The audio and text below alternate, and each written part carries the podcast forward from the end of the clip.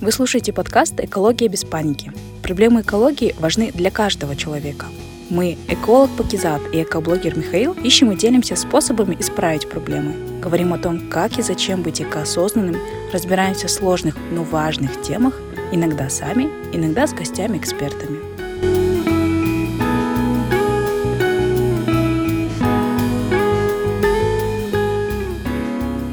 Дорогие друзья, всем привет! Вы слушаете подкаст «Экология без паники» и с вами я, Пакизат и Михаил. Для третьего эпизода мы решили записать небольшое вступление, чтобы объяснить нашу задумку. Как вы знаете, 19 марта в Казахстане пройдут неочередные выборы депутатов Мажилиса парламента Казахстана. Параллельно с выборами депутатов Мажилиса пройдут выборы депутатов Маслихата всех уровней. Это районные, городские и областные. Сразу очень важная оговорка. Мы не призываем ни за кого отдавать свой голос. Мы не агитируем. Чтобы вы понимали, мы связывались с представителями всех семи партий Казахстана, чтобы узнать, что они будут делать в целях сохранения окружающей среды. Если как какая-то партия откажет давать нам интервью, мы сами изучим их программу и дадим свои комментарии. Но есть один момент, к которому мы очень хотим вас призвать. Пожалуйста, узнайте свой округ и участок. Узнайте, какие кандидаты за ним закреплены. Изучите их программу и идите на выборы 19 марта. Чем больше будет обдуманных голосов,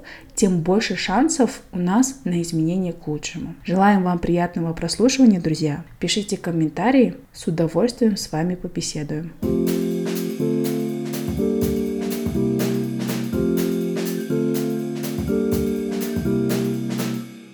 Здравствуйте, дорогие друзья! Сегодня в гостях у нас Айман Сексенова. Мы решили ее пригласить первую, потому что, во-первых, давно ее знаем, и, во-вторых, мы договорились, что Айман, Айман нас немного просветит, как у нас на политической арене все происходит. Итак, Айман, я очень рад видеть тебя. Здравствуй. Доброе утро. Доброе утро. Расскажи немножко о себе.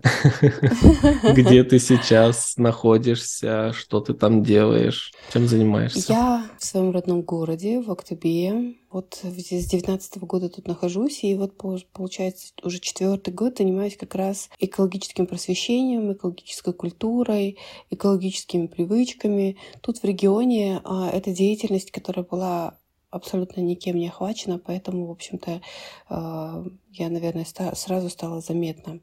Работаю с коллективами большими, ну и не только провожу различные мастер-классы для школьников, для детей, для мам. И, наверное, потому что ровно тут не было мне никакой конкуренции. Если мы говорим про экологию, экологичные привычки, то сразу у людей ассоциативно это я. Прям бренд угу. у тебя. Ну, так получилось. Это не потому, что я такая замечательная, а потому что просто, э, когда нет альтернативы, конечно, да.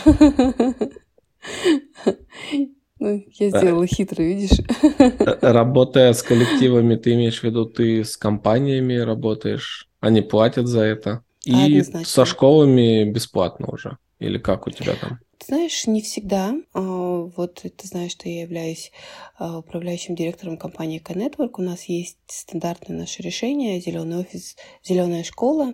Есть школы, которые платят за это, ну, как бы у них есть спонсоры, и тогда мы на регулярной основе проводим целый год учебные встречи, экологическое просвещение с клубом эко-рейнджеров. А коллективы, да, они платят, конечно, если мы говорим про повестку ESG, особенно международные компании, такие как Казхром, АЗФ, это группа ERG, вот они, в общем-то, сами заинтересованы в том, чтобы у них прозрачная отчетность была, социальная сфера была закрыта. И вот, в общем-то, мы тут вот очень хорошо пересекаемся. И различные акции тоже для них провожу, такие как пакет КЕТ. Вот недавно провела обучение экологических сообществ местных именно, локальных тут. И, ну, другие, есть нефтяные компании, есть простые обычные компании, там, торговые, даже есть сеть ломбардов Бета, которые с первых дней, как я сюда приехала, стала угу. моим клиентом и до сих пор а Хорошо. есть, конечно, мероприятия, которые я провожу на безоплатной основе.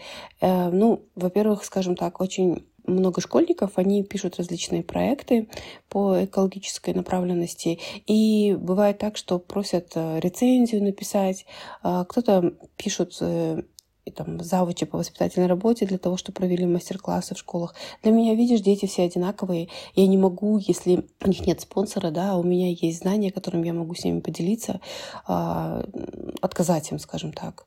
Поэтому так а, разово, конечно, я везде откликаюсь, стараюсь подстроиться и провести какую-то обучающую штучку. Угу. А, ну, а про, просто э, спонсорство, спонсорство позволяет делать это на регулярной основе, там, конечно, результат выше дальше. Ну все, теперь можешь рассказать про мажилисы, маслихаты, как у вас там все устроено.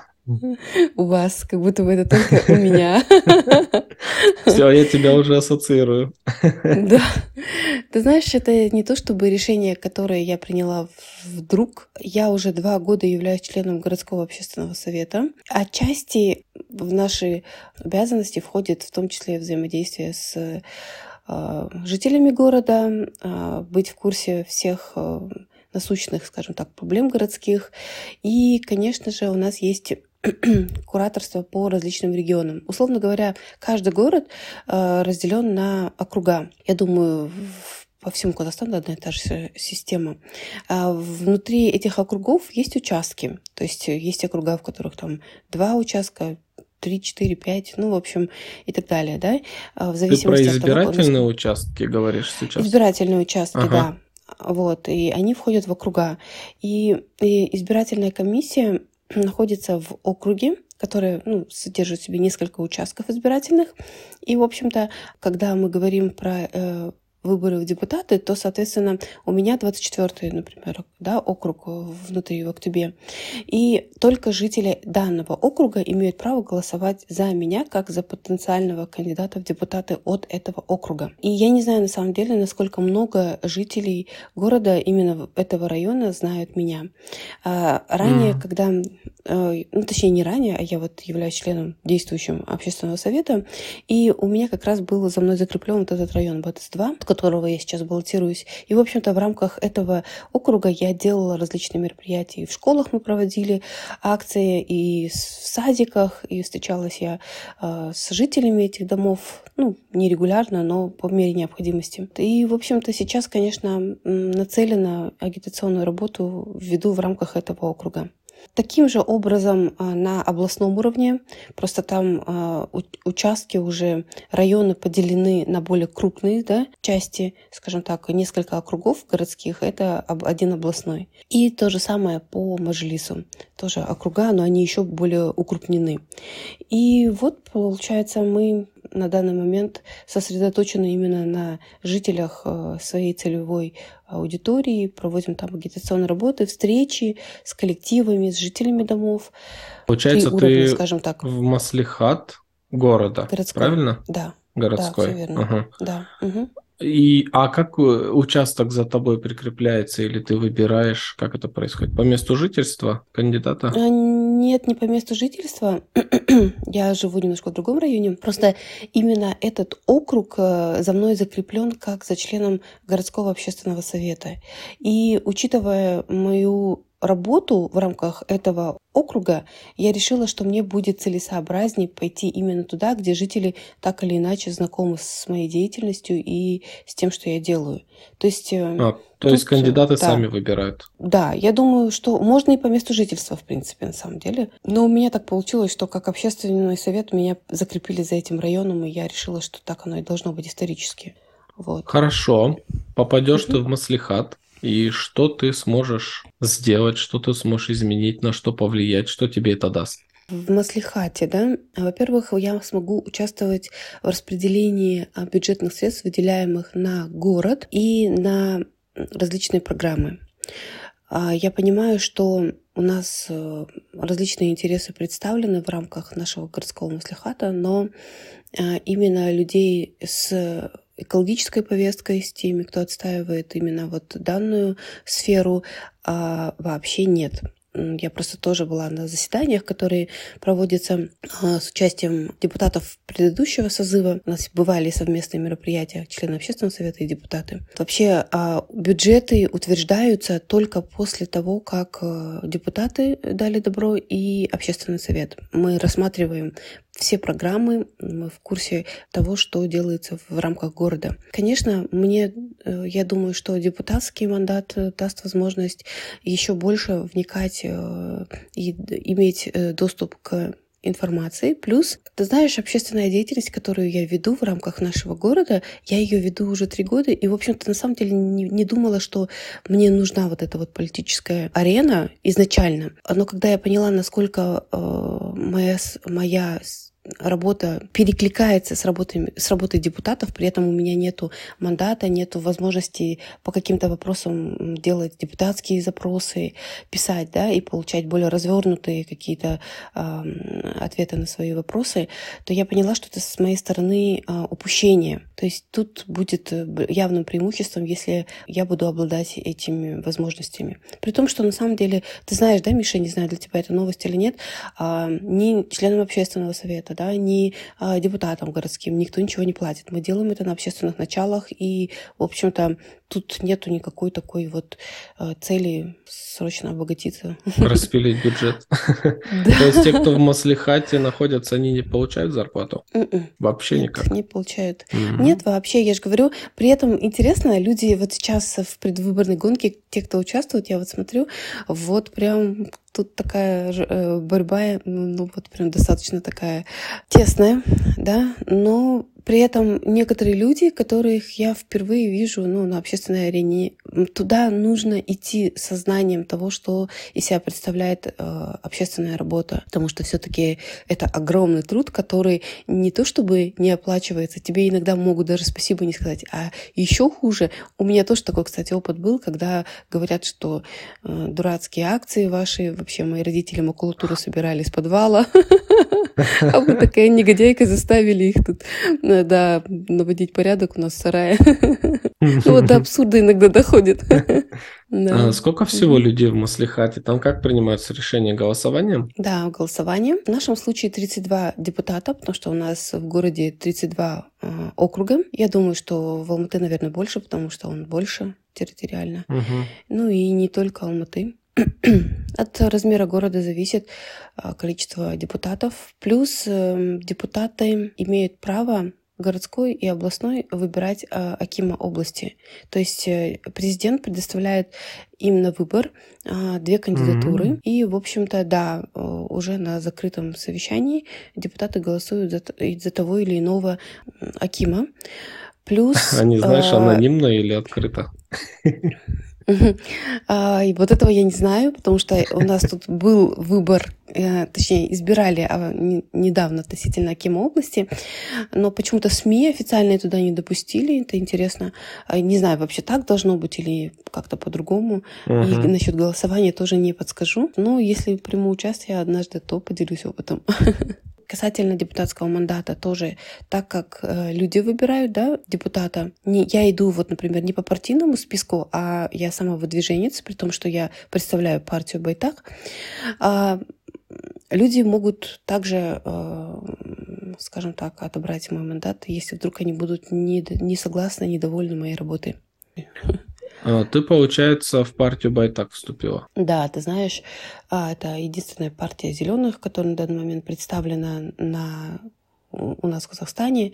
И не то, чтобы я полностью целиком, скажем так, согласна, немножко тут есть как бы разные мнения насчет э, партии, но тем не менее она хотя бы как-то подняла вопрос экологии и хоть что-то а, прописала в своей предвыборной программе а, в отношении экологических инициатив и так далее. То есть посмотрим, как это будет на деле выглядеть, но пока что, пока что так. Ты лично председателя знаешь? У нас с ним запланирована запись тоже. Нет, ты знаешь, я лично не знакома, но буду рада прям послушать, потому что мне тоже интересно, какие планы, какие перспективы они видят.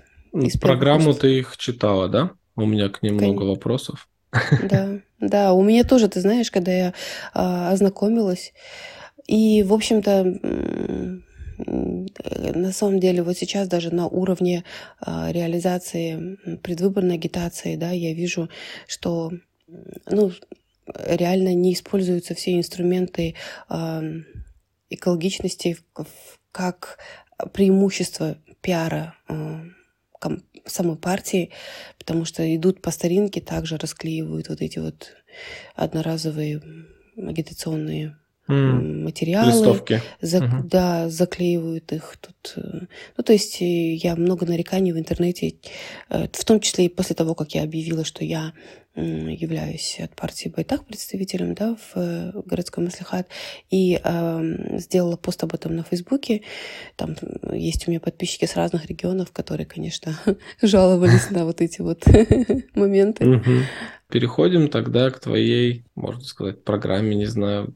Нет, не программе, к твоему мнению просто. На какие mm-hmm. экологические проблемы ты считаешь самыми важными в Казахстане, которые нужно начинать решать? Ну, ты знаешь, у нас вот э, куда ни ткни, все вопросы важны. Воздух, вода, земля и э, наша любимая РСО, да, управля... система управления твердобытовыми отходами. Огромное поле для работы и нигде, по сути, таких вот системных решений не наблюдается. И ну, начинать нужно, конечно, самого важного, я считаю, э, хоть мы и говорим, что РСО это самое простое и легкое, ну, по сравнению да, со всеми остальными задачами, то э, и я считаю, что это одно из самых важных. Почему? Потому что если мы введем экологичное мышление, экологичную а, вообще воспитание, экологичное воспитание и а, вот это вот экологичные привычки за основу, начнем это с садика и школы, то я считаю, что уже а, максимум через лет пять у нас изменится мышление у людей, в целом э, отношение изменится. Ведь мы, вы знаете, удивительно, что мы, оказывается, все еще являемся обществом потребления. То есть мы считаем, что все источники э, для нас неисчерпаемы и живем так, будто бы завтрашнего дня не будет. Э, очень большое количество людей вообще в целом отрицает климатическую повестку, считают ее просто политической. Конечно, это не может не сказываться на том, какой у нас в итоге э, климат, я имею в виду отношение к этой повестки внутри страны. Э, даже тут э, в регионе, при том, что я вижу, да, Парижское соглашение, у нас декарбонизация, стратегия декарбонизации была подписана, а, утверждена президентом, правительством.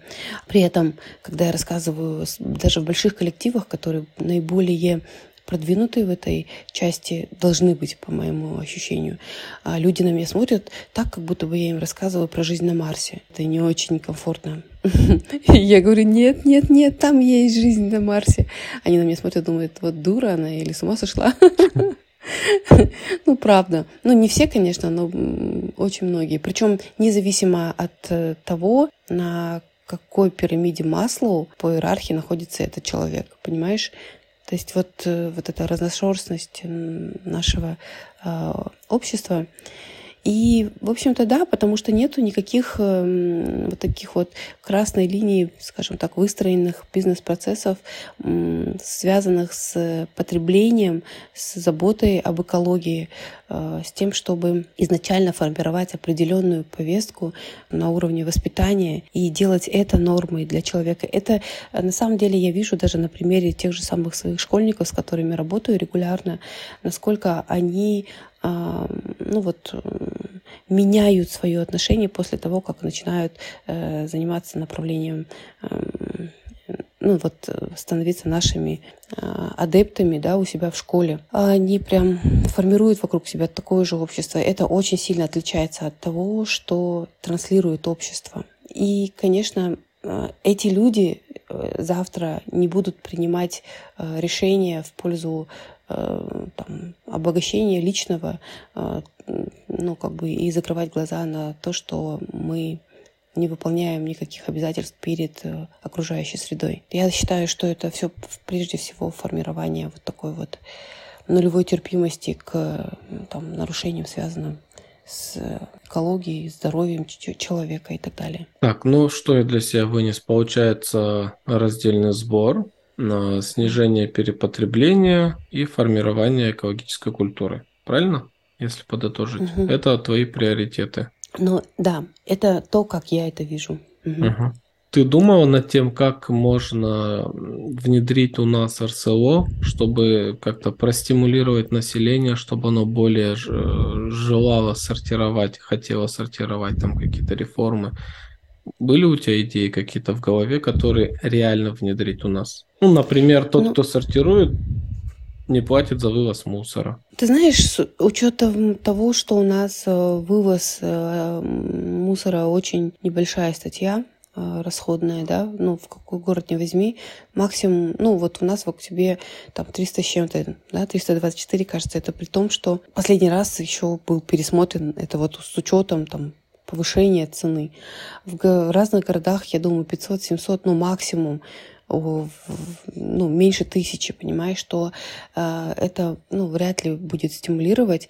Единственное, это, я думаю, вот как раз внедрение культуры и через детей, когда по городу устанавливают фандоматную систему, например, потому что та же самая мелочь, которая нам кажется абсолютно, ну, как бы может быть, не совсем материальный, для детей, для их детского кармана, это вполне такая интересная То есть фандоматы давали копейки, да, тебе деньги за тару? А, да, монетки, ну, конечно, я считаю, что э, сама стоимость тары, возможно, не будет окупать стоимость э, там, ну, ее можно сделать больше, только за счет, конечно, субсидирования этой отрасли однозначно нужна будет э, тут государственная помощь. Без нее никак не обойтись, но оно того стоит. Тогда уменьшится в разы количество стихийных свалок, потому что у нас проблемы же с как раз тем, что лю- а, население формирует вот эти незаконные свалки, не желая, а, либо не дожидаясь, скажем так, э,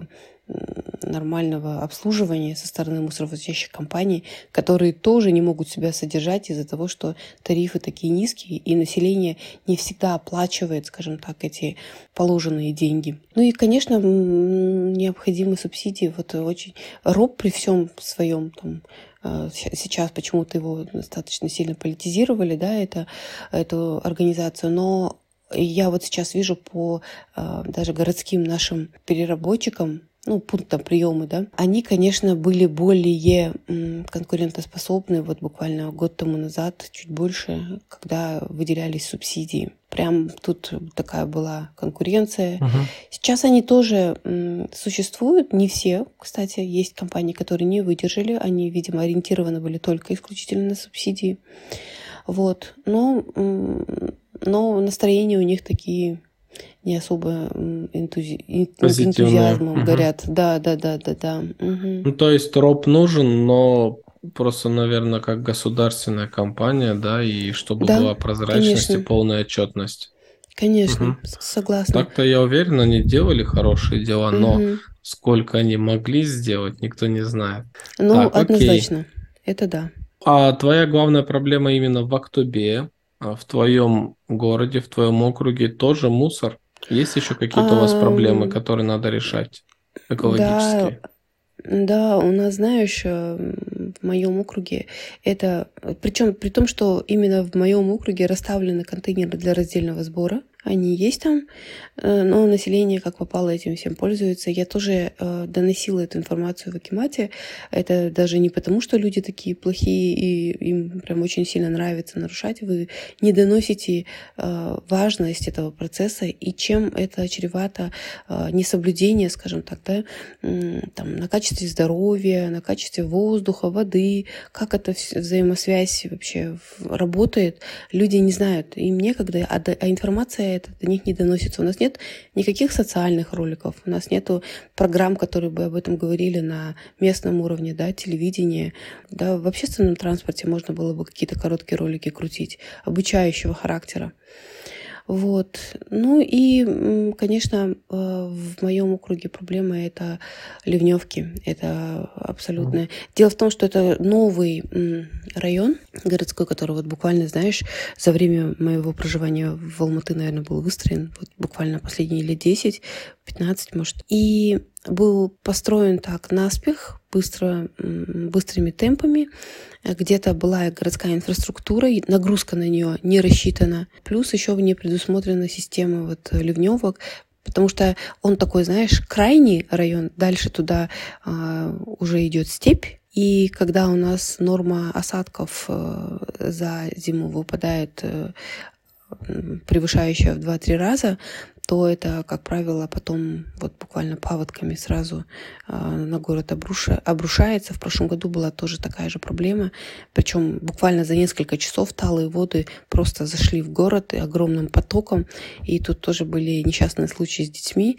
Ну, mm. слава богу, без летального исхода. Но это как раз потому, что инфраструктура сама не была продумана с точки зрения обеспечения ливневок, которые вот эти вот талые воды могли бы, ну, как-то по-другому, знаешь, э, повести себя, если бы была возможность. Угу. Что ты думаешь о потенциальном строительстве атомной электрической станции? Ты знаешь, в целом атомная электрическая станция, она же это высокотехнологичное решение, и я считаю, что оно как раз э, соответствует целям Парижского соглашения. Просто я уверена, что огромное количество дискуссий у нас связано с тем, что ну, люди боятся некомпетентности. И, в принципе, вполне оправданно, да? У нас статистика такая, что на миллион операций в Японии, предположим, одна ошибка да, а в, октябре, а, в октябре, говорю, господи, в Казахстане uh-huh. эта же статистика 1 миллион операций а, дает 500 ошибок если вот в сравнении. И, соответственно, мы понимаем, что большой слишком риск, во-первых, а, некомпетентности, да, во-вторых, конечно, а, ну, различные механизмы, связанные с э, тем же самым жемкорлых на казахском у меня крутится это слово, на русском альтернативу забыла. Коррупция? Да, с коррупцией, с различными решениями на... Ну, то есть я думаю, тут больше вот этот фактор беспокоит людей. А в целом сама технология... Нам нужно, чтобы были высококомпетентные люди, которые смогут отвечать за все процессы внутри атомной электростанции, потому что, не дай бог, конечно, есть большое количество рисков, и туда доступ и высококвалифицированные Все прозрачно было. Угу. Да. А да, какой бы ты да. стране доверила строительство? Там же еще у нас не выбрали, кажется. Да, да, у нас же там э, Россия стоит, да? Потом Корея. Франция, Корея Франция. и Китай, да? Китай, кажется. Кажется, да, Китай. Ну, ну, наверное, Южная Корея, либо либо Франция, мне кажется. Просто почему Россия нет? Потому что все-таки у нас тут есть еще такая политическая подоплека. Поэтому, особенно в свете вот последних событий. А, переходим к следующему вопросу. Как ты думаешь, без строительства мусоросжигающих заводов мы сможем а, полностью избавиться от мусорных полигонов? А ты знаешь, это же вопрос, который мы муссировали на форуме Кожер. А строительство МЗС вообще-то... Вообще есть еще, оказывается, мусоросжигающие заводы тоже бывают разные. Вот в той же Японии есть плазменные сжигающие заводы, но там тоже, опять же, высокие технологии, высокие специалисты. Возможно, вот э, такой, как в Японии, а, плазменный да, мусоросжигающий завод нам мог бы быть полезен в Казахстане ну, в единственном экземпляре, а, потому что есть все-таки огромное количество опасных отходов, которые, ну, важно от них избавляться, ну, так, чтобы это было они не заражали там почву. У нас вот, например, тут химический завод Алгинский рядом, там тоже э, отдельная история по нему. Есть э, медицинские отходы, которые необходимо сжигать, да, они так, как сейчас они коптятся, у нас тут тоже в октябре с этим проблемы, я думаю, в, в любом регионе, потому что нету, оказывается, на сжигание медицинских отходов даже не требуется лицензия, представляешь?